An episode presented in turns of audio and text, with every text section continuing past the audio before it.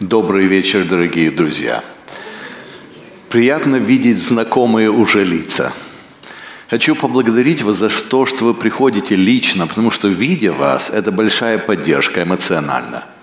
Видя ваши лица, то, что вы воспринимаете или не очень, помогает мне говорить каждый вечер. Спасибо вам сердечно.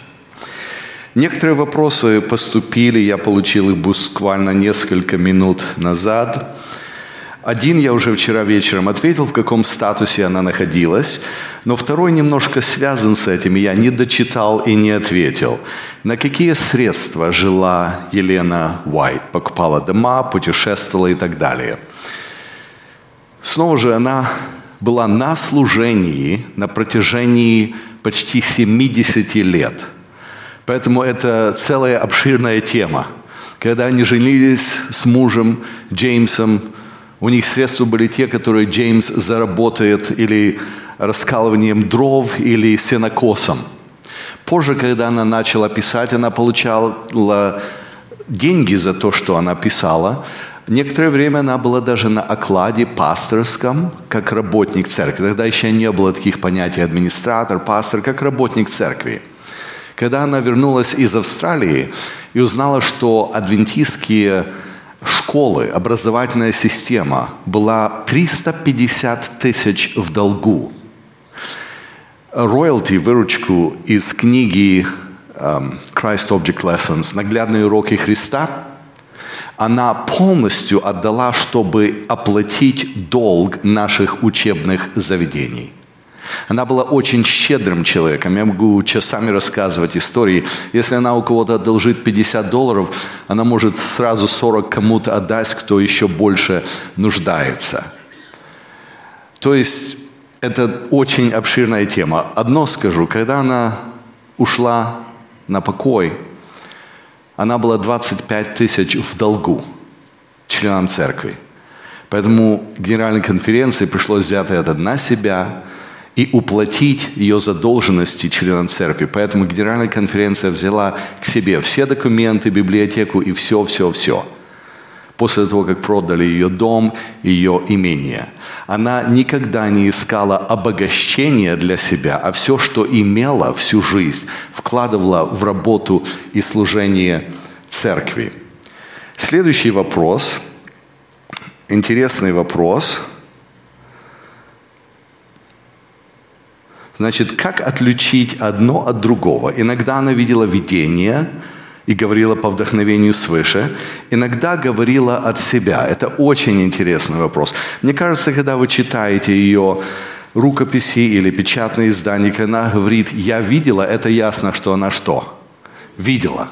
В то же время сегодня мы еще поговорим о том, то, что вы видели, это еще не значит, что вы все увидели – смотря в каком настроении вы, вы, вы находитесь, два человека могут смотреть на одно и то же и видеть что? Разные вещи.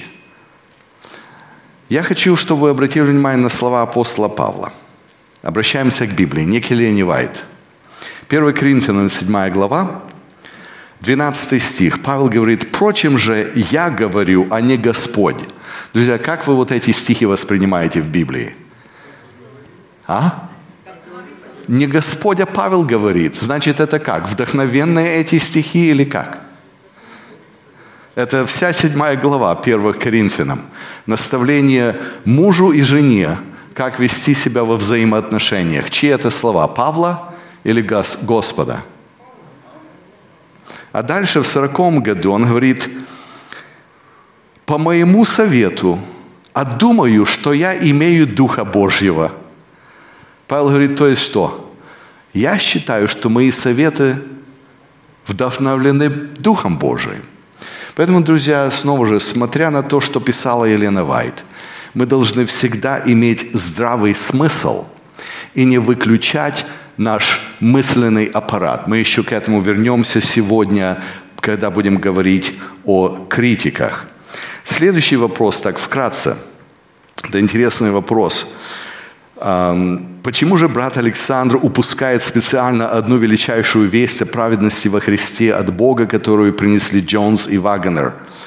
Брат не договаривает, что именно отвержение не только вести, но и посланников в 1888 году не позволила получить адвентистам излитие Духа Святого. Друзья, мне кажется, я затронул этот момент, и вчера мы говорили очень, очень и позавчера о том, как Елена Вайт писала письма. Я призвал вас, друзья, у меня просто нет времени сейчас говорить о 1860 страницах, которые она написала по этому поводу разным людям. Но можно было сделать 4 вечера, 4 часа цикл лекций. Что действительно эти Джонс и Вагнер преподнесли? Как Елена Вайт понимала праведность по вере?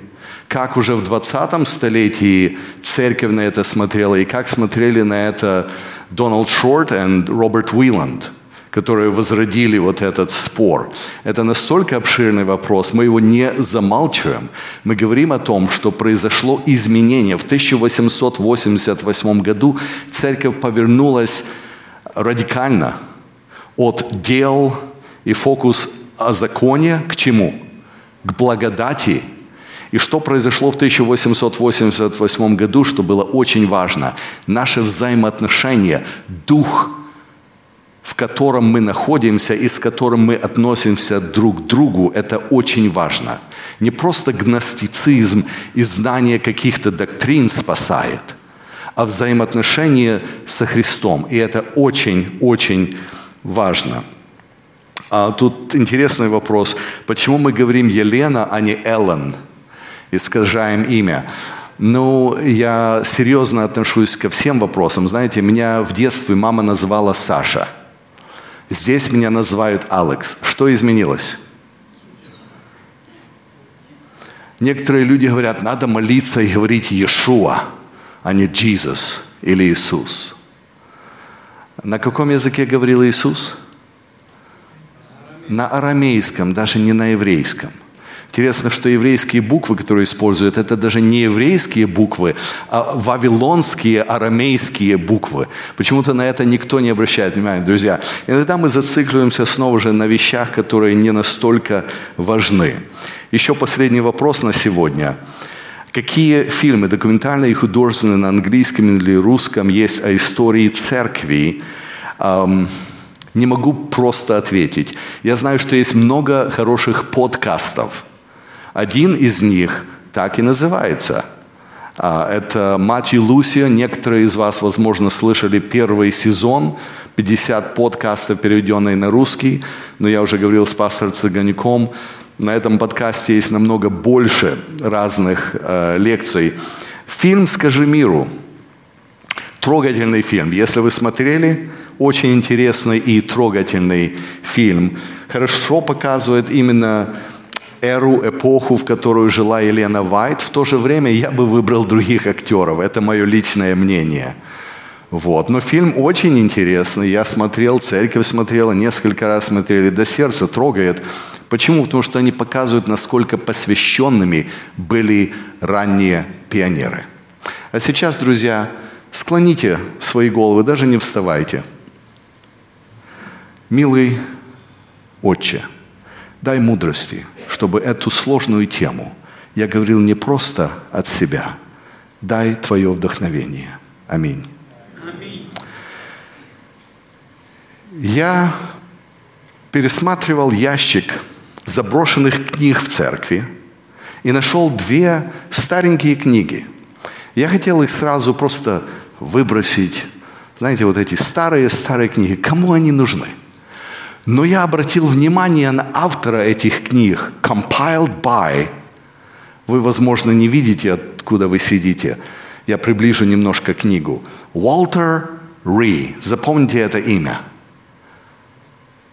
Молодой пастор, который работал в Калифорнии в сороковые годы, он настолько был фанатически посвящен Елене Вайт, что он прочитал все, цитировал в проповедях не Библию, а Елену Вайт. И вот он написал два томика библейских биографий Старого Завета и Нового Завета – библейской биографии вы ожидаете, что вы увидите истории людей из Библии согласно чего? А? Библии, правда? Я вот смотрю, Ирод, Иаков, сын Завидея, пресвитер, элдер. Кстати, наших пасторов раньше не называли пастора, называли пресвитер, элдер. Уолтер Ри. Это очень важное имя, друзья. Вы заметили это имя? Уолтер Ри. Если вы открываете эти книги, вы видите строго цитаты из писаний и рукописей Елены Вайт. На каждой страничке Библии вообще нет. И вот проходит 40 лет его пасторского служения. И выходя на пенсию, он публикует эту книгу «Белая ложь». Спрашивается, почему? Друзья, иногда вот именно фанатическое такое отношение, поднимая ее на такой высокий пьедестал, потом заканчивается плачевно людьми, которые ее полностью отвергают. Встречали ли вы кого-то, кто настолько к вам любезно относится, а потом ни с того, ни с чего полностью отворачивается? Вот Уолтер Ри обвиняет ее в плагиате. Это было самое сложное, что ударило нашу церковь в 80-е годы. Мы вчера на этом остановились, поэтому даже э, президент Нил Вилсон, который собрался с особой комиссией, чтобы адресовать все его обвинения, церковь не проигнорировала. Они работали над этим вопросом в течение десятилетия – не только его книга, много других книг выходит, которые обвиняют ее во всех возможных и невозможных злоумышлениях. Друзья, это началось давно. Помните, я вам рассказывал историю? Два брата еще в 1853 году а, не согласились с тем, как она отнеслась к их критике к одной сестре. И они начали движение против нее – она ответила просто, я не буду отвлекаться для поисков ответов на ложь и клевету. Вы знаете, когда иногда люди клевещут, это просто потеря времени, энергии и жизненной силы, чтобы на это отвечать. Она просто решила оставить это, чтобы Бог сам ее защитил. Десять лет спустя Снук и Бринкерхоф президент и секретарь конференции в Айова не соглашаются, обратите внимание на год, год 63 это когда церковь избрала имя адвентисты седьмого дня. И они не соглашаются с именем, и они фактически за собой пытаются увести всю конференцию, создают движение против Елены Вайт. К ним присоединится еще один брат по имени Кранмер. Что интересно о нем, его отстранили от работы, потому что он не мог бросить привычки курения. Он был пастор, и после видений о том, что курение вред, табак нездоров, к нему обращались ранние пионеры, тот же Джозеф Смит, извиняюсь, Джозеф Бейтс и Юрия Смит, похожие имена – не спутайте их с мормонским лидером. Иосиф Бейтс и Юрия Смит. И он отказался бросить курение. Но он примкнул этим людям. И позже они создадут церковь, которая сегодня существует, называется Церковь Бога седьмого дня. Нападки были постоянны. В 1883 году вышла сборник ранних произведений Елены Вайт. И один критик, Эйси Лонг, сравнил эти произведения, и вот заглавие его книги «Сравнение ранних произведений миссии Уайт с более поздними публикациями». И он нашел, что 59 строк было упущено – и для него это был такой шок, что он начал полную атаку. Если она видела видение – и вот 35 лет спустя она какие-то строчки упускает или предложения упускает. Что это значит? Что раньше эти видения были не вдохновлены, и он начинает серьезную атаку на нее. Елена Вайт отвечает очень просто. «Мне всегда было противно вступать с кем-либо в полемику или тратить свое время на то, чтобы защищать себя от нападок тех, кто без колебаний использует любые средства для извращения истины. Я оставлю все вот эти PowerPoint у пастора. Если кому надо копии, спрашивайте у пастора. Я не прячу это как какой-то секретный материал. Это открыто для всех. Я даже думаю, после этого напишу некоторые пункты в печатном виде, чтобы поделиться, если хотите а, это иметь в печатном виде. Джей Батлер ответит на эти обвинения. И он сделает интересный пример. Говорит, вы посмотрите. Впервые ее видение было опубликовано в 1846 году. Потом это же видение было переиздано год спустя – Потом оно было переиздано четыре года спустя. И в каждом издательстве ее слова уже были изменены и отредактированы. То есть мы не отрицаем того, что постоянно происходят изменения и редакция. И Батлер, кто был президентом церкви в это время, так и отвечает, зачем вы критикуете о том, что мы вот что-то изменили? Она же сама с мужем в первых трех изданиях своего первого видения допускала уже коррекции. Вот эта копия оригинала именно слово к малому стаду. Обратите внимание здесь ссылочку. Второе Ездры 2.43. У вас есть такое в Библии? Методисты 19 столетия в своих Библиях имели не 66 книг, а 73 книги. И личная Библия Елены Вайт имела в себе апокрифы. И когда они подготавливали вот это видение, они использовали цитаты из апокрифов. Она читала эти апокрифы.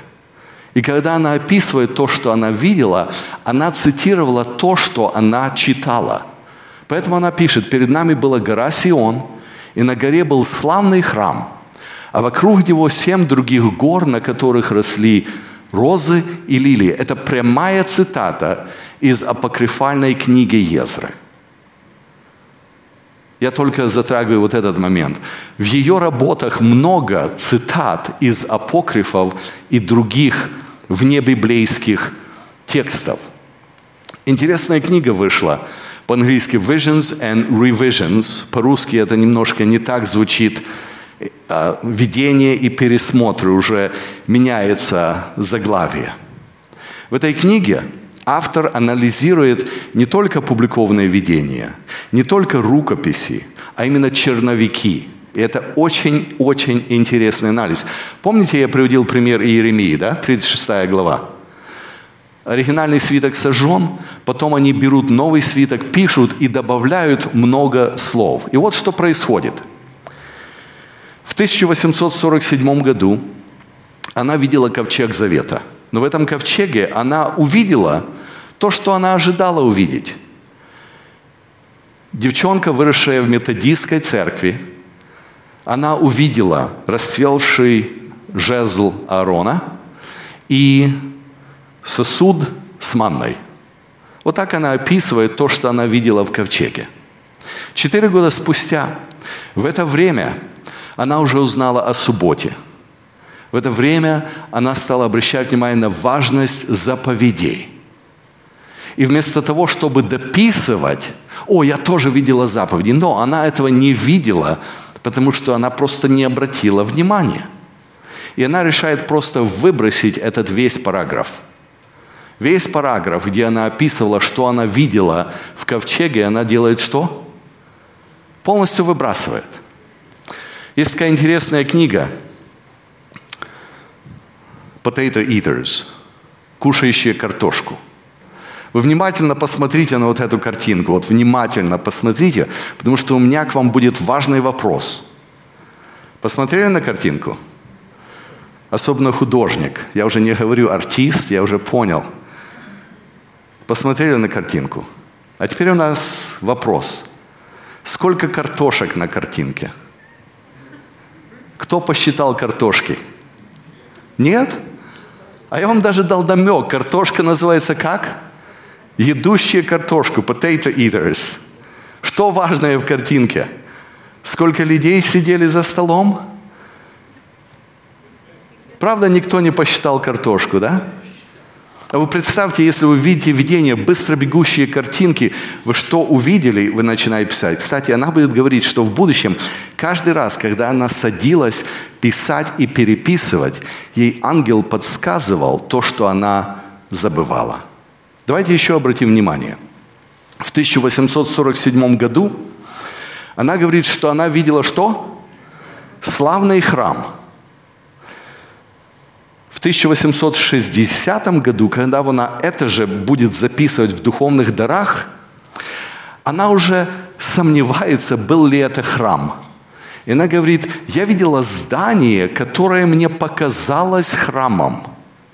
Будем ли мы теперь спорить о храме или нет, друзья? А ведь что происходит в адвентизме? Люди спорят ранние произведения. Ранние произведения. В то время, когда она их будет переписывать, переписывать, потому что она будет расти теологически, она будет расти в познании Бога. И я постоянно приглашаю вас задуматься над этим. Настолько ваша теология сегодня отличается от того, где вы были и что вы понимали 10 лет назад. Если вы не растете, не знаю, вам надо не только милость и благодать, а серьезная помощь. Друзья, Елена Вайт постоянно росла. И вот на сцене появляется интересный человек. Дадли Конрайт. Кстати, к тем, кто задал вопрос, обратите внимание, я специально для вас пишу имена по-английски, а не перевожу их на русский, чтобы не, исказать, не искажать имена. Хорошо?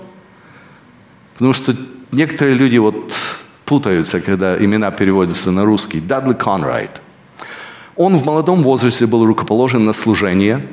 Обратите внимание, кто его рукополагал. Джеймс Уайт и Лофборо. Важные люди. Он начал служение в раннем возрасте. И он был очень близок к семье Уайт. Настолько близк, что два года спустя он женился на приемной дочери Елены Вайт – Вполне возможно, немногие знают, что Елена Вайт, кроме сыновей, еще вырастила дочку. Лукриша Крансон. Она осталась сиротой, и Елена Вайт взяла ее на воспитание. И вот Дадли Конрайт женится на Лукрише. То есть, кем он становится для Елены Вайт? Зятем. Дадли Конрайт – зять Елены Вайт – и она будет писать письма молодым. Есть здесь мамы, которые пишут письма или тексты, или хотя бы имейлы зятю и дочери. Тоже Елена Вайта написала письма. И иногда она говорила, я знаю ваш характер, коса на камень. Я знаю, что вы оба немножко ленивы. Я знаю, что вы оба то и то и то. И вот Конрайту это очень не нравилось. Она упрекала, что они ждут, чтобы им кто-то услужил вместо того, чтобы стать и хорошо поработать. Она упрекала их в том, что они должны ходить, заниматься физическим трудом, выходить на улицу, потому что у обеих были признаки туберкулеза. И вот Конрайту это не нравилось. Кстати, ее письмо не секретное, оно записано в свидетельстве к церквям в третьем томике Посмотрите, какое длинное письмо, 25 страниц, правда? Очень интересное письмо.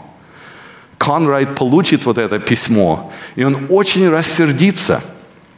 Он уйдет из церкви. Конрайт написал, потом вернулся. Обратите внимание, я пропустил видно одно.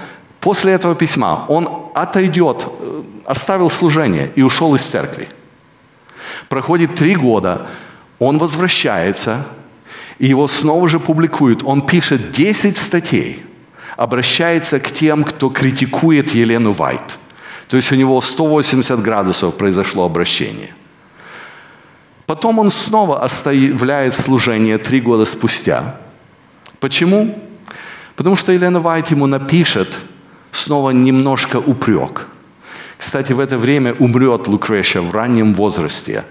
И он вполне возможно будет чувствовать, что Елена его упрекает в ранней смерти ее приемной дочери. И он снова же оставит служение – Потом на следующий год он возвращается. С ним встретился Батлер на лагерном собрании, побеседовал, и он возвращается. И я ставлю это здесь, потому что он снова же начнет писать статьи в адвентистском обозрении. Обратите внимание, вот Дадли Конрайт, и статья называется «Опасность допускать discouragement and doubts, сомнения и разочарования». То есть Человек оставил, вернулся, оставил, вернулся, снова пишет статьи. Год спустя он снова что? Оставляет служение, уходит, работает на ферме, занимается сельским хозяйством пару лет. Обратите внимание на год, 82 год. В следующем году, помните, начинается критика о том, что она упустила некоторые строки. Он начинает переписку с критиками, и хотя он вернется в следующем году, в 84 году, он снова возвращается. Елена Вайт пишет, пресвитер Конрайт спасен снова. Спасен, спасен от разрушения. И он пишет, я хочу сказать, что я изменил, повернулся совершенно в своих чувствованиях, в своих убеждениях. Как бы вы поступили с пресвитером или даже пастором, который ушел, обиделся, вернулся два года спустя? Ему простили, он дальше работает, снова год уходит. Это Конрайт. Он три раза уходит, три раза возвращается. Но этот раз он не просто вернется, он станет участником вот этих споров, которые приведут в 1888 году чуть ли не к расколу. Елена Вайт ему снова напишет, брат, ты становишься и виновником, и жертвой фарисейства, потому что он стал против спасения по вере. И получив вот это от Елены Вайт, он снова уходит из церкви, и в 1888 году он пишет книгу «Адвентизм отвержен. Отречение от адвентизма седьмого дня». Друзья, я это ставлю, потому что эта книга стала корнем всей будущей критики против Елены Вайт. К 1914 году она будет видеть 14 изданий, 14 выпусков. Она будет настолько популярна, что все церкви, кому будет не нравиться весь адвентистов седьмого дня, будут скупать эти книги и пользоваться этими книгами как а, источником критики против нашей церкви. В следующем году он поедет Хелсбург, Калифорния. Почему это важно? Потому что Елена Вайт переехала из Батл Крик, Мичигана. Куда? В Калифорнию. И что делает Конрайт? Ему недостаточно написать книгу. Он должен поехать туда, куда она живет. И продолжать вот эту критику. И там он обвинит ее в плагиате и назовет ее лидером культа. Друзья, самые большие обвинения пришли от кого? От зятя. Интересно, как оно бывает в жизни, да? Когда она умерла, он дважды подходил попрощаться. Шел поток людей в Батл Крик. Он раз подошел, потом развернулся, пошел снова, стал сзади в очередь и снова подошел, попрощался. Люди, которые видели, которые были свидетелями – говорят о том, что его слова были, она была действительно святой человек. Она действительно была Вадима Иисусом. Но вот это был Дадли Конрайт. Почему я удаляю сколько времени ему? Потому что Уолтер Мартин, помните, мы о нем вчера говорили? Дональд Грейхаус и Уолтер Мартин, люди, которые дали, так сказать, справку адвентизму, что мы окей. Вот этот человек пишет – Дадли Конрайт заложил основу для всей будущей деструктивной критики адвентизма. И все последующие подобные публикации не представляют собой не более чем повторение. Друзья, все публикации, критика против Елены Вайт, которая будет выпущена позже, будет всего-навсего повторение того, что написал Дадли Конрайт. Поэтому вот эти книги «White Lie», выпущена в 82-м, и даже «Пророчица здоровья», написанная внуком президента Генеральной конференции Уотсона, Рон Numbers, имеют свои истоки из более ранней критики Елены Вайт. Сегодня, мне кажется, многие из вас знают вот это выражение «cancel culture», да? Молодежь особенно хорошо знает, что cancel culture значит. Если кто-то не понравился, мы его что? Сотрем. Если нам кто-то не нравится, мы его полностью отринем, и этот человек не имеет права на существование. Вот это же происходит с работами Елены Вайт. Если нам что-то в ней не нравится, мы ее полностью всю выбрасываем на свалку. Она становится объектом наших атак. И вот это происходило на протяжении прошлого столетия. Вот обвинение Конрайта. Она не соблюдала субботу 9 лет. Обратите внимание на даты. Когда они узнали о субботе, сначала им не было открыто, как соблюдать субботу. А когда день начинается, друзья? Смотря у кого спросим, правда? У государства это в полночь, да, начинается день.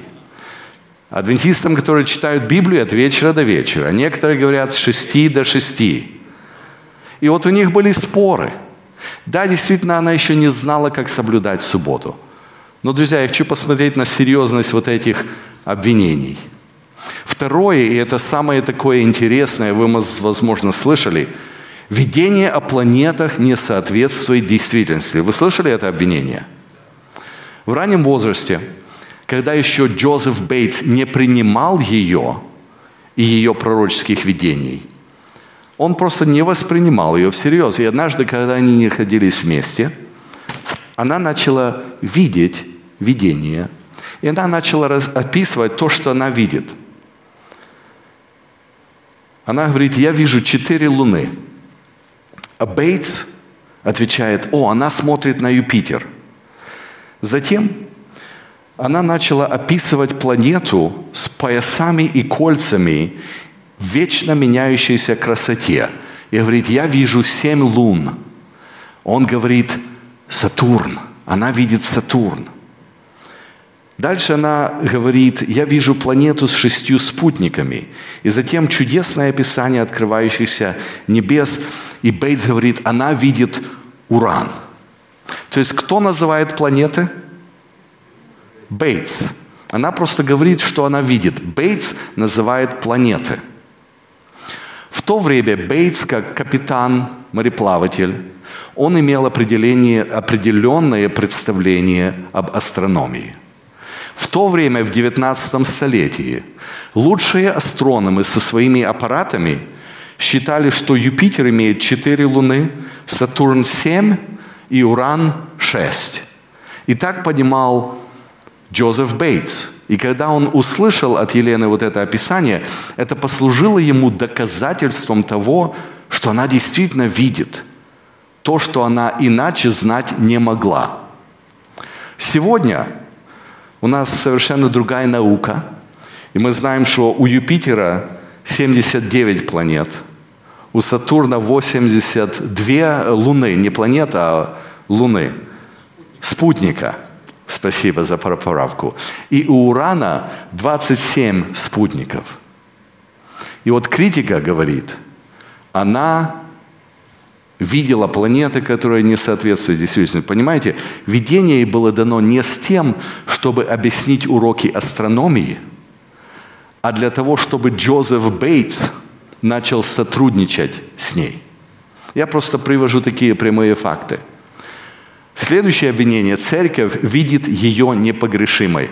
Друзья, я уже говорю седьмой вечер. Мне кажется, я уже прожужжал уши, что мы не считаем ее какой? Непогрешимой. Если кто-то допускал такую ошибку, то это его личное мнение, а не мнение церкви. Она утверждала, что пишет под диктовку. Я вам приводил цитаты, когда она говорит, что мысли вдохновенны, не слова. Она не пишет под диктовку. Дальше происходит э, обвинение в том, что она истеричка, эпилептик, каталептик, предсказания не исполнились, противоречия, исторические неточности. Друзья, если я открою Библию, в Библии тоже есть исторические неточности. Вы знаете об этом? Матфей цитирует пророка и путается, Захария или Иеремия. И что теперь? Не читать Евангелие от Матфея? Это наш выбор. Газета «Нью-Йорк Таймс» отреагировала так. Уолтер Ри разжег проблемы, стоящие перед культом, неопровержимыми доказательствами. Кстати, обратите внимание, год 1982. Проходит 25 лет с тех пор, когда официальные представители евангелистических церквей сказали, адвентисты не культ. А пресса продолжает нас называть как? Культ. Time Magazine – это бомба, которая шокировала, потрясла церковь. Фред Велтман, кстати, мы его будем дальше цитировать, он говорит, у него, у Волтер Ри, есть доказательства, которые кажутся вполне убедительными в отношении его основных тезисов. Здесь интересное слово употреблено, вот это, кажутся. Это взорвет мозг, blow the mind – у нас по-другому говорит, если кажется, то. Но ему вот казалось. И вот обвинение, которое он приводит. Первое. В великой борьбе она использует картинку, которая существует в другой книге. История протестантизма. Я вам просто привожу факты, в которых она обвиняется. Второе.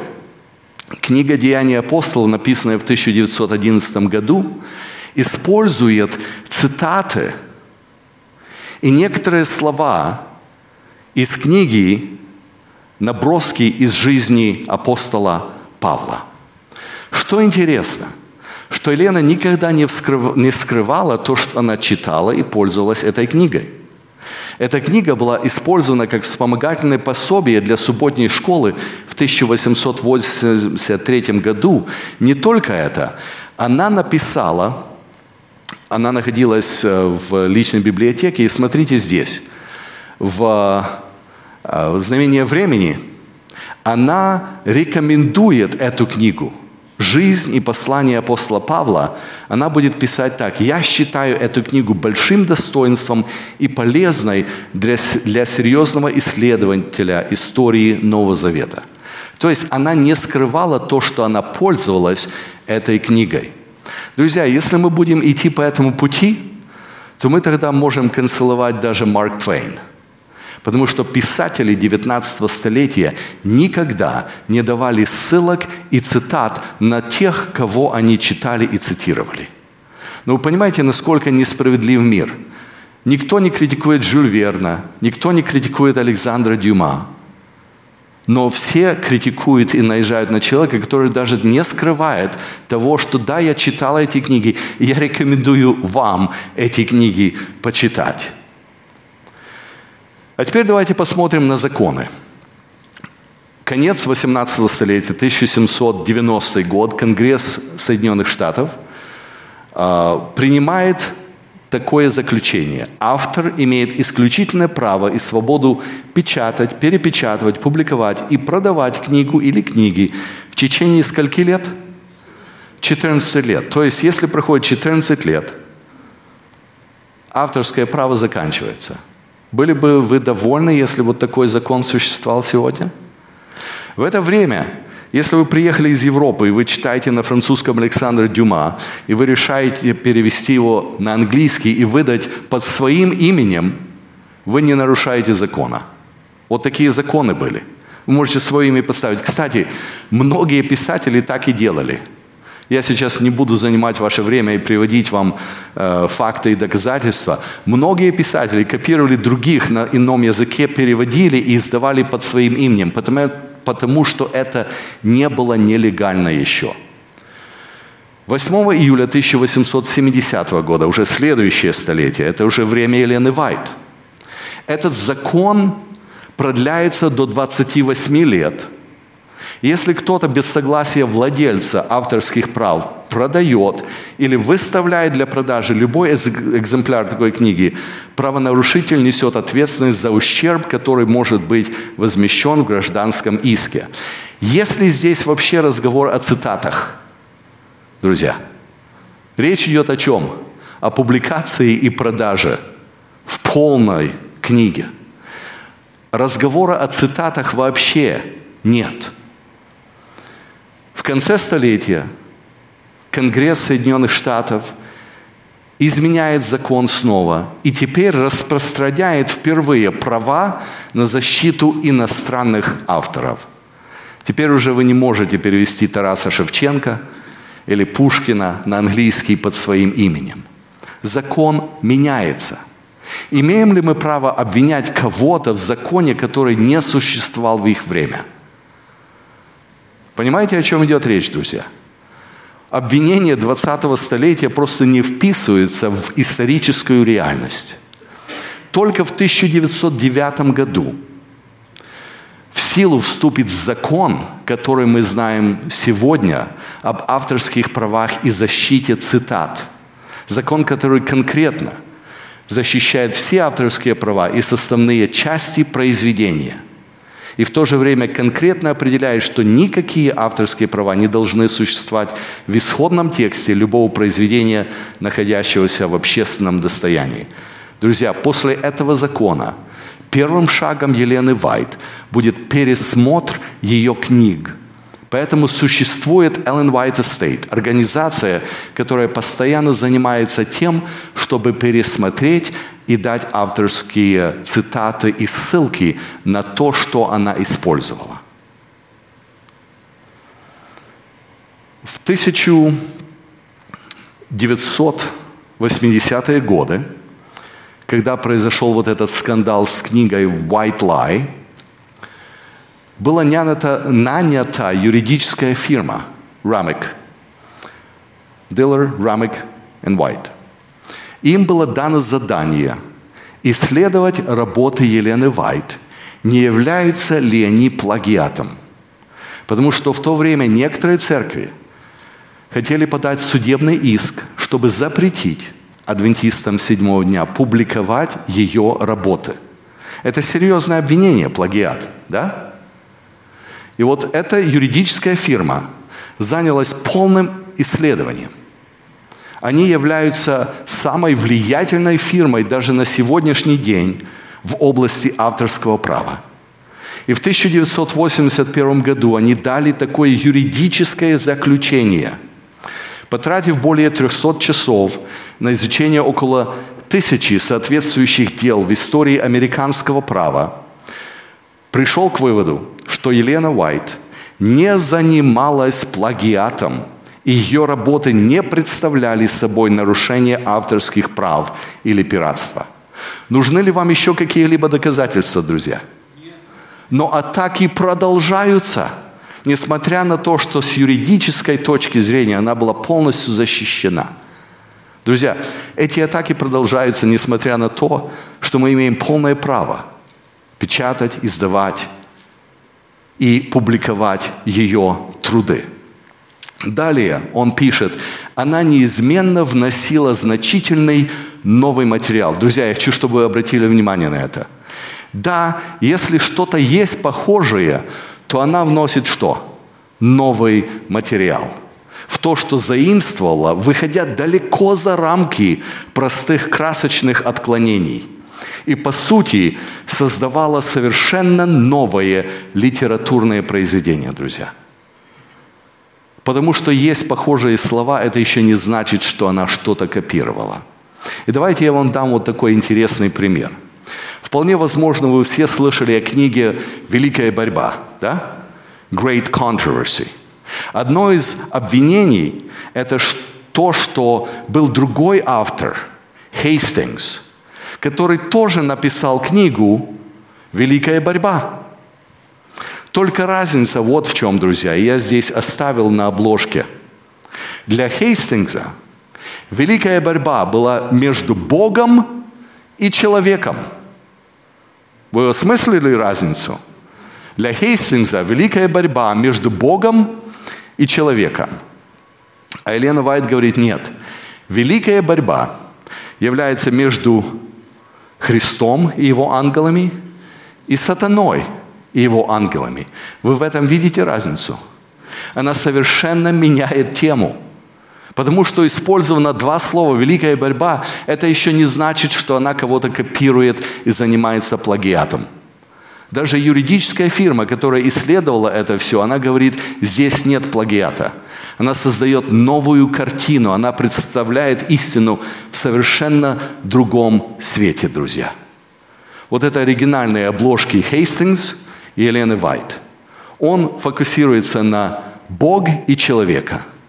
Она фокусируется на Христа и сатану. И ангелы, которые вовлечены в эту борьбу. Я хочу, чтобы вы обратили внимание на то, что писал Джон Везли. Вы слышали о таком проповеднике, да? Он организовал целое движение, сегодня мы это называем методистская церковь. И он говорит, некоторое время я сомневался, не подписать ли мне каждой полученной записи имя автора, от которого она взята. Но я сокращал многие и некоторые перефразировал. И по дальнейшему рассмотрению решил не называть ни одного, чтобы ничто не могло отвлечь ум читателя от того, чтобы держаться близко к цели и воспринимать сказанное по собственной внутренней ценности.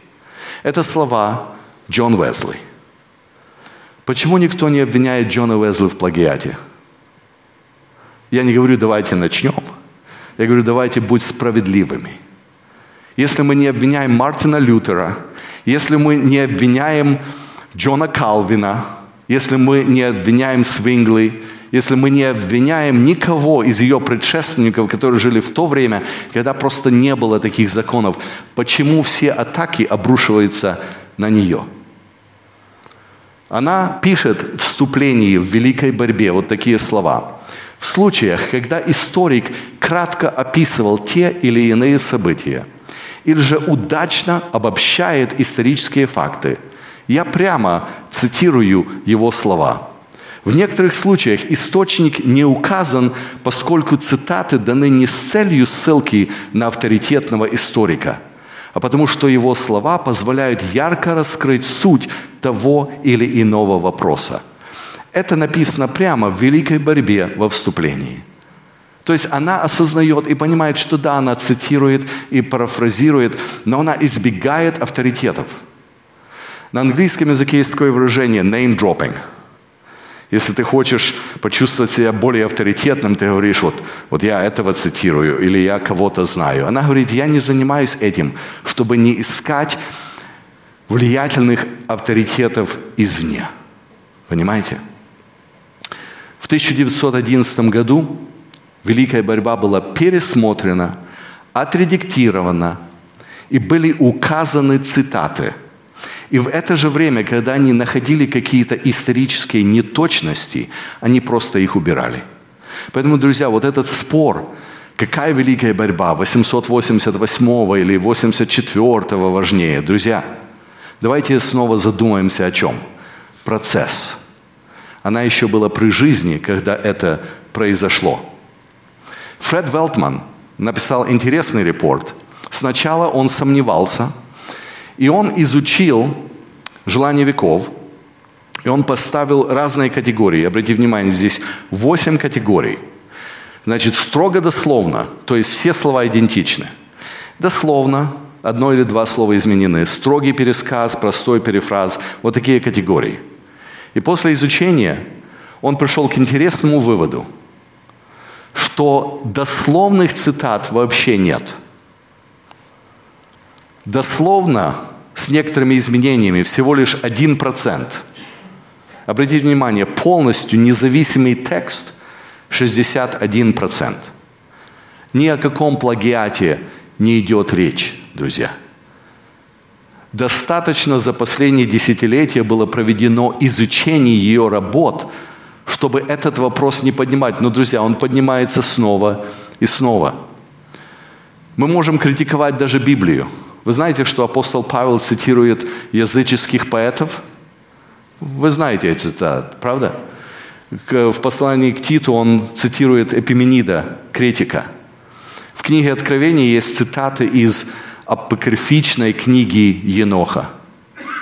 Но, друзья, это не теряет важности и ценности Библии. Итак, обратимся к этой книге «Пророчица здоровья». Она видела несколько видений о здоровье. В 1948 году ей было показано вред курения, табака и кофе. Друзья, я не настаиваю на последнем сейчас. Это совершенно другой цикл лекций, когда мы можем поговорить о некоторых моментах. Я хочу поставить внимание о табаке. Кто из вас смотрел этот фильм «King's Speech»? Интересный фильм, правда? Вы можете представить, сто лет спустя врачи предписывали что? Курение для лечения горла. Мне понравилось в этом фильме, когда австралийский врач говорит королю, твои врачи идиоты. А король говорит, они же официальные. А он говорит, тогда они официально идиоты. Понимаете? Медицина не будет говорить о вреде курения до 1964 года. Друзья, задумайтесь об этом. Многие из вас жили уже в то время, когда вы помните, да, курили везде, и в автобусах, и в самолетах. И... Не было разговора о вреде курения. Елена Вайт писала об этом когда еще? Сто лет до того, пока кто-либо начал об этом говорить. Второе видение. Она видела о чистоте, гигиене и вред животных жиров. Чистота и гигиена очень интересны. Я просто взял некоторые заметки из газет. В 1832 году они считали, что не надо есть овощей и фруктов. Как вам вот такой подход к здоровью? Они считали, овощи и фрукты распространяют холеру. Вот так вот люди понимали – Дальше. В Нью-Йорке, по статистике, свыше полмиллиона жителей. Во всем городе насчитывалось только 1361 ванна. То есть, если вы сделаете математику, одна возможность покупаться на 463 человека. Как часто люди купались? Иногда два раза в год – они жили совершенно в других условиях. Елена Вайт начинает говорить о важности чистоты и здоровья. Они ездили тогда еще не на Теслах, а на машинах, которые сбрасывали сзаду некоторые отходы. И вот в 1894 году был такой кризис конского навоза, дворники должны были убирать 1200 тонн ежедневно – нет желающих поработать дворником. И вот когда дворники забастовали, вы можете представить, что творилось в Нью-Йорке. Это не просто не убирали мусор, они убирали все с улиц. Почему я об этом говорю, друзья? Можете представить жизнь в этих условиях? И женщины ходят в таких нарядных вот платьях. И вот это все они что? Подметают.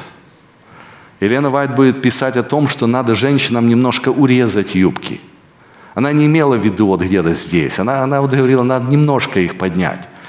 Она обращала внимание на очень-очень много вопросов. У нас нет сейчас времени на все зацикливаться.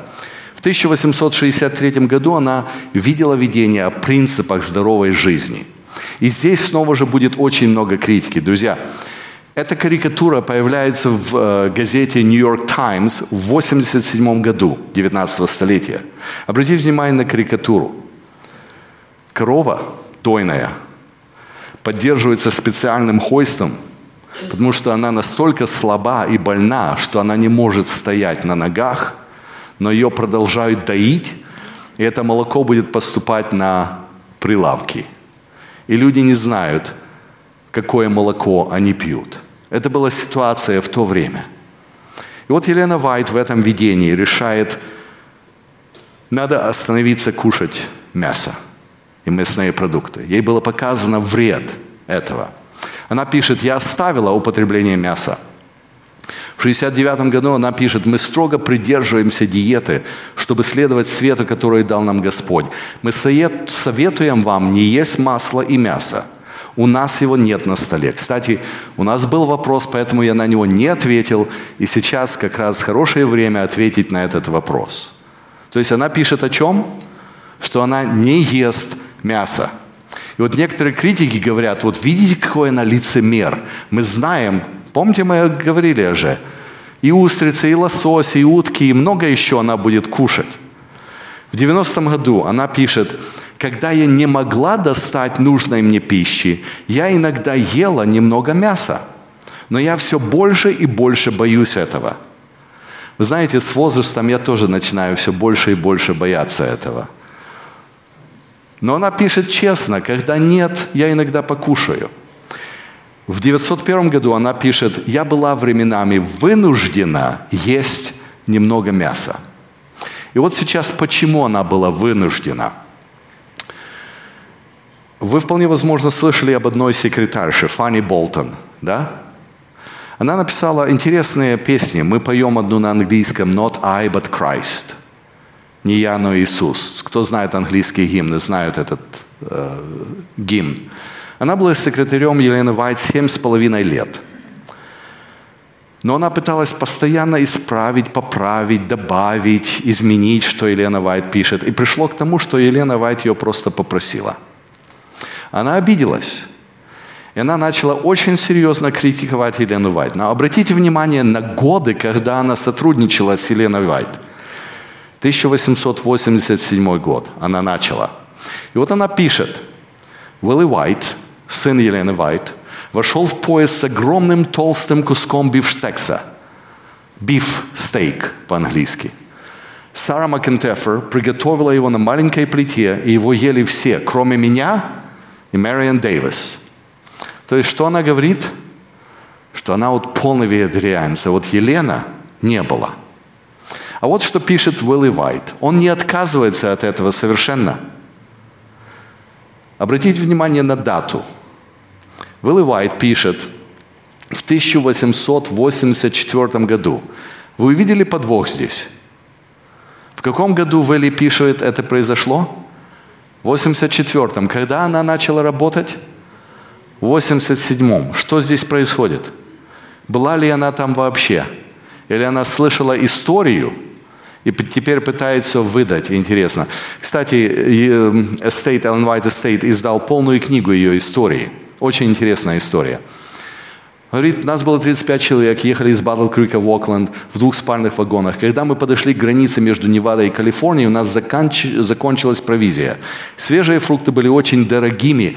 Друзья, тогда было дешевле купить 3 фунта пивштекса и накормить толпу чем пытаться купить какие-то фрукты.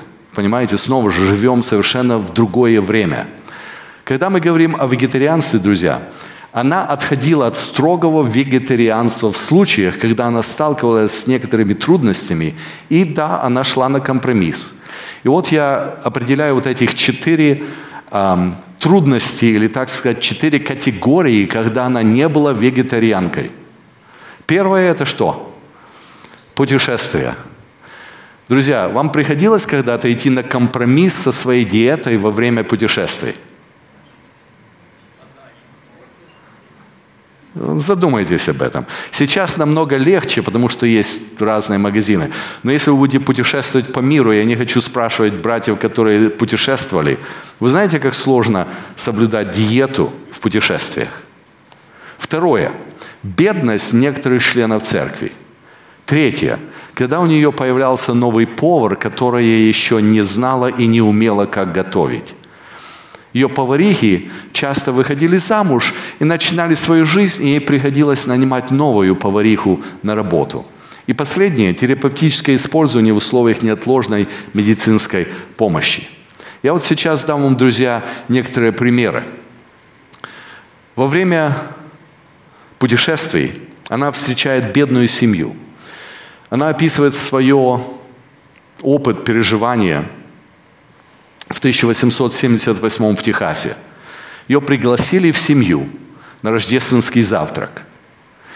И эта семья была настолько бедной, что все, что они могли поставить на стол, это было четверть оленины с начинкой. Елена Вайт говорит, она была нежной, как курица. Нам всем очень понравилось. На рынке много оленины. За многие годы я не видела такой бедности, которую видела тогда в Техасе. Иногда мы читаем это уже с нашей точки зрения. Да, оленина – это такая редкость. Тогда это было то, что охотники подстрелили и вынесли просто. А купить что-то другое бедные семьи себе просто не могли позволить. В Австралии она пишет в письме, семьи, обстоятельства которых не позволяли им накрыть свой стол здоровой пищей. Неверующие соседи прислали им порции мяса недавно убитых животных. Они сварили суп из мяса и снабдили свои большие семьи детей хлебом и супом – это не было моей обязанностью, и я не думала, что это было обязанностью кого-либо еще читать им лекции о вреде мясоедения. Понимаете, о чем идет речь? Она видит бедные семьи, у которых нечего есть, и им соседи, которые зарезали животные, поделились немножко мясом, они теперь могут накормить семьи. И Елена пишет, нечего их об этом судить, друзья – Интересно, что в молодежном наставнике, в этой газете, она пишет, мясная диета не является самой полезной из диет. Вы согласны? Я согласен. Хотя и люблю. Кстати, Елена Вайт тоже любила. Она себя заставляла отвернуться от этого. Но она говорит так. Все же я не придерживаюсь позиции, что мясо должно быть отвергнуто всеми. Те, у кого слабые органы пищеварения, часто могут употреблять мясо, когда им нельзя есть овощи, фрукты или каши. Друзья, это было ее простое, честное мнение. Дальше цитата. Она пишет сестре Кавано, ирландка в Австралии, которая была защитником прав животных, католичка. И она спросила Елену Вайт, являются ли адвентисты полностью воздерживающимся от мяса – и молочных продуктов, и всех животных продуктов. И вот что ей пишет Елена Вайт. Все вегетарианцы, многие полностью воздерживаются от употребления мясной пищи, в то время как другие употребляют ее лишь в самой умеренной степени. Это было ее видение, какой должна быть церковь.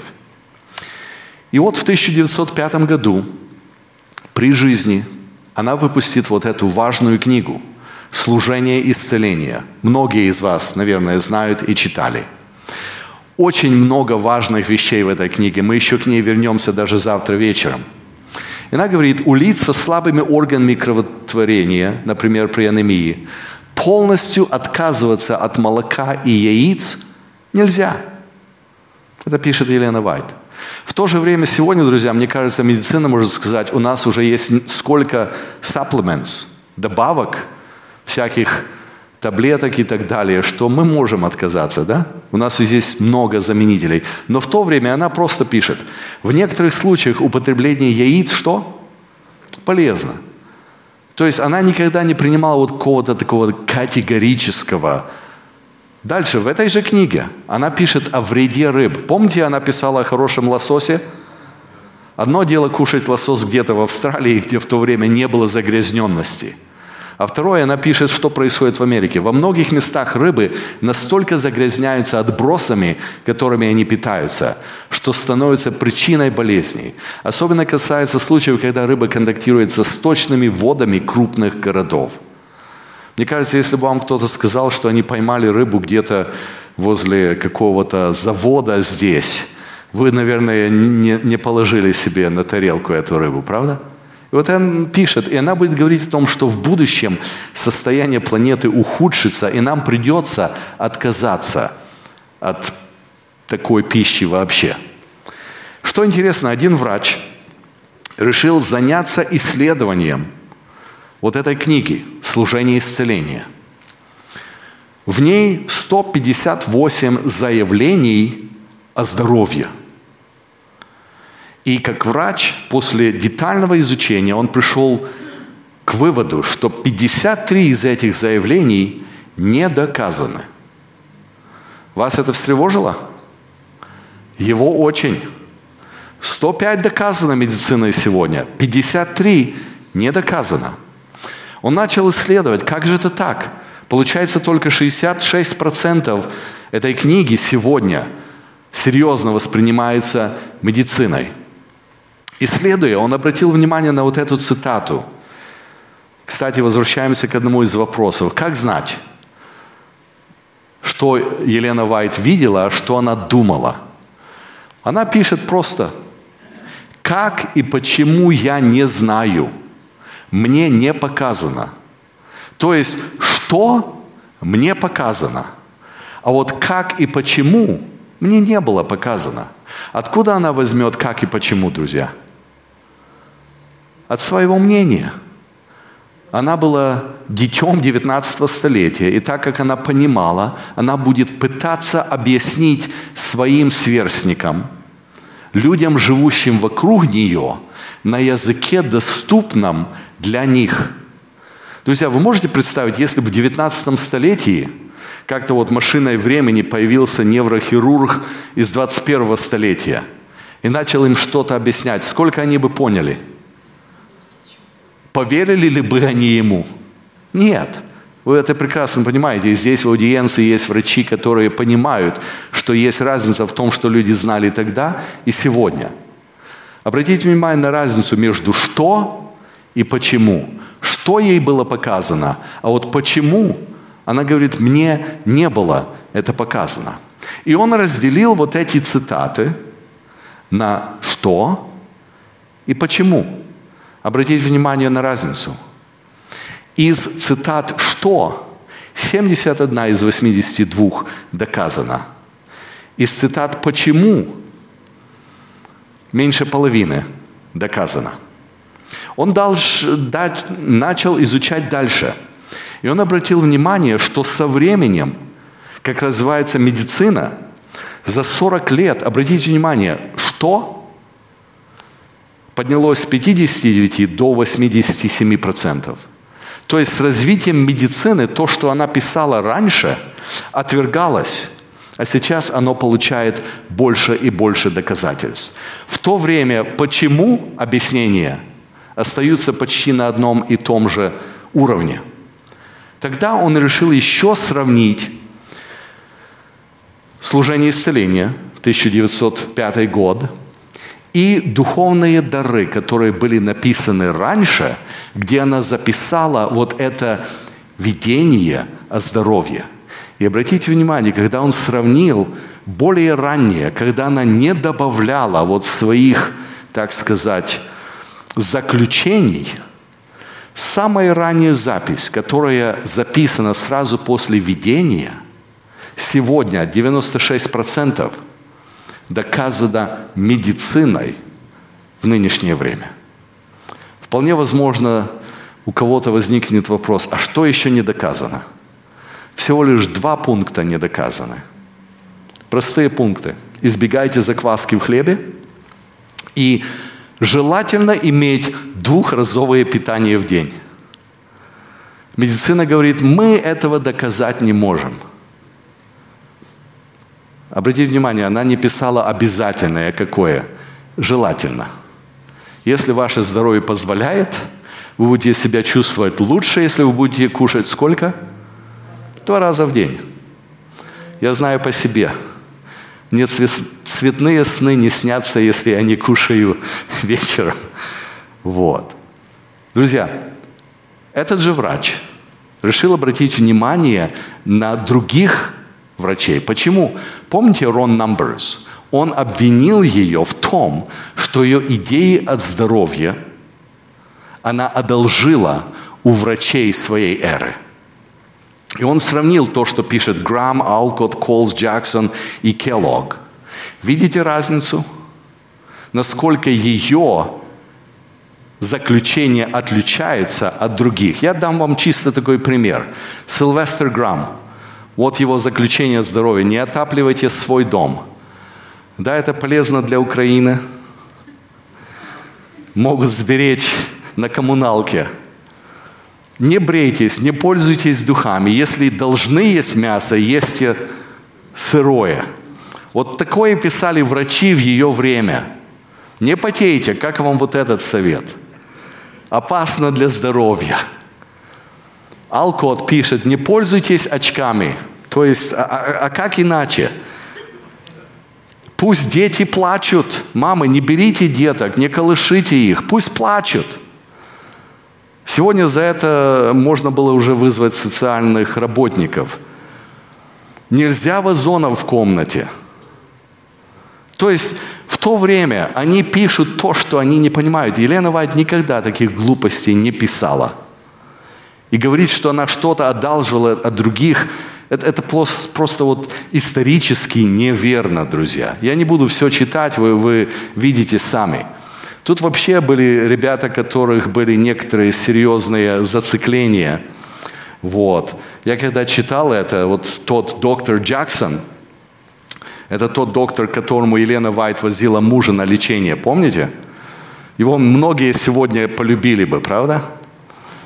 Не надо вакцинироваться. Это его был такой главный принцип. Но, но вот это вообще, интим в браке опасен для здоровья. Неудивительно, что его заведение ушло в упадок. Даже Килок, друзья, он писал некоторые странные, очень странные вещи, друзья. Почему я это привожу? Я хочу, чтобы вы поняли. Елена Вайт никого не копировала. Это авторитеты медицинские, ее времени.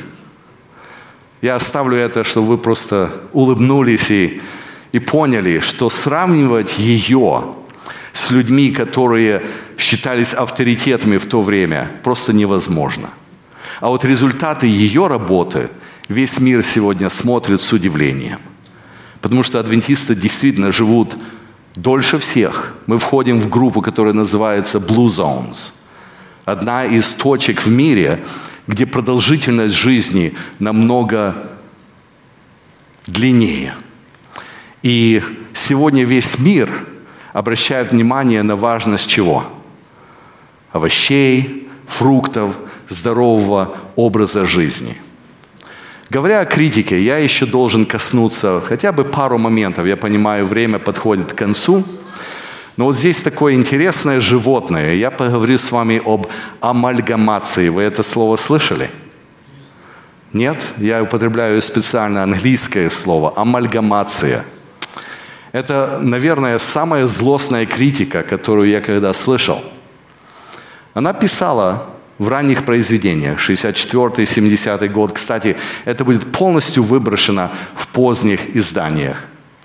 Если был один грех выше другого, который призывал к уничтожению рода потопом, это было низкое преступление амальгамации человека и животного. Понимаете, о чем идет речь? Вот это серьезное обвинение, которое извратило образ Божий и произвело повсюду смятение. Дальше, несколько страниц спустя, она пишет, все виды животных, созданных Богом, были сохранены в ковчеге – Смешанные виды, которые Бог не создал, которые были результатом амальгамации, были уничтожены потопом.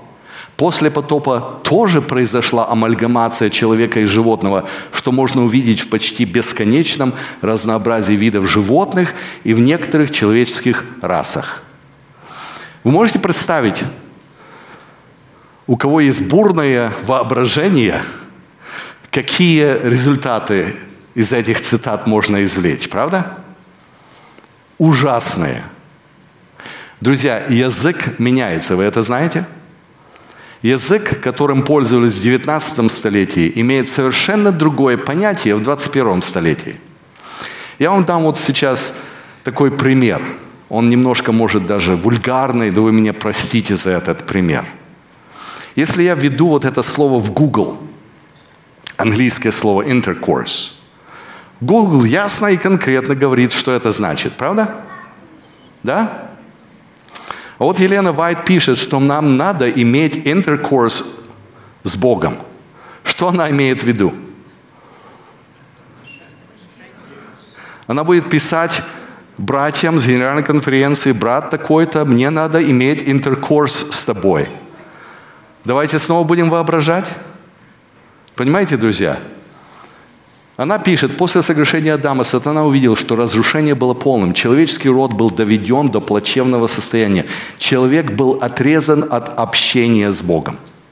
В ее время вот это слово значило пообщаться. Нам надо поговорить, нам надо пообщаться. То же самое слово с амальгамацией, друзья.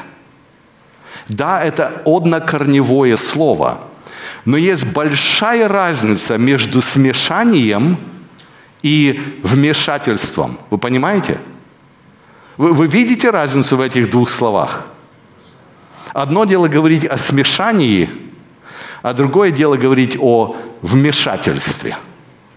Если проблемы о том, что человек сегодня вмешивается в животный мир, природу и в различие видов? Нет, это происходит постоянно. Те, которые dog breeders, они постоянно вмешиваются, да? О чем она говорила? Это большой вопрос. И поэтому, друзья, наше отношение к ней регулирует, как мы воспринимаем то, что она говорит. Обратите внимание, что она пишет о своих работах. Что касается свидетельств, ничто не игнорируйте – Ничего не должно быть отброшено, но время и место надо учитывать. Вы согласны с этим? Не отбрасывать, не делать cancel culture, а обращать внимание на условия, когда, почему и где это было написано. Например, велосипеды. Писала она действительно о вреде велосипеда. Вы знаете об этом? И она называла это странно, разновидность идолопоклонства. Она даже говорила о том, что вот это сатанинское колдовство, которое разрушает семьи. Что это значит? И почему она так писала? Я вам приведу светского историка, который в 1951 году напишет то. Велосипед начинался как игрушка богатого человека. Знаменитости ездили на велосипеде. Ранний велосипед стоил сколько? 150 долларов. Помните, я вам рассказывал, они купили первый участок для постройки за 100 долларов. А вот велосипед стоил 150. Друзья, за эти деньги можно было купить ферму. И она писала о вреде велосипеда не о том, что велосипед вреден, а о том, что некоторые семьи свои последние сбережения отдавали на развлечение прокататься на велосипеде. Позже она не только на велосипеде, а на машине будет ездить. Помните, я вам рассказывал? Поэтому, друзья, снова же, давайте включим мысли, здравый разум и будем смотреть на то, когда и что она писала. В заключение сегодня вечером я хочу сказать то, что ее слова были всегда такими. Только Бог и небо непогрешимы. Аминь. Мы всегда нуждаемся в помощи. Она добавит к этому, те, кто думает, что им никогда не придется отказываться от заветной точки зрения, никогда не будет случая изменить мнение, будут разочарованы. Пока мы с решительным упорством придерживаемся своих собственных идей и мнений, мы не сможем достичь единства, о котором молился Христос. Друзья, вполне возможно, даже кто-то из вас пришел на вот эти лекции или смотрит и слушает нас на YouTube с таким мнением, что я вот знаю и я уверен. Задумайтесь о том, потому что мир меняется, мы меняемся. И откройте свое мышление, чтобы Бог помог вам узнать и понять, что действительно является истиной. Приглашаю вас на последний вечер, завтра вечером. Удивительно, как пробежало время – Завтра вечером, последний вечер, мы поговорим о том, где мы есть, куда мы идем. Адвентизм в 21 столетии. Давайте помолимся. Всемогущий Отче, мы благодарны за то, что Ты даешь нам возможность поразмышлять еще один вечер. Я прошу, Отче, чтобы не мои слова, но Дух Твой Святой работал над нашим разумом, чтобы мы понимали – и слышали голос, который говорит к нам сегодня. Аминь.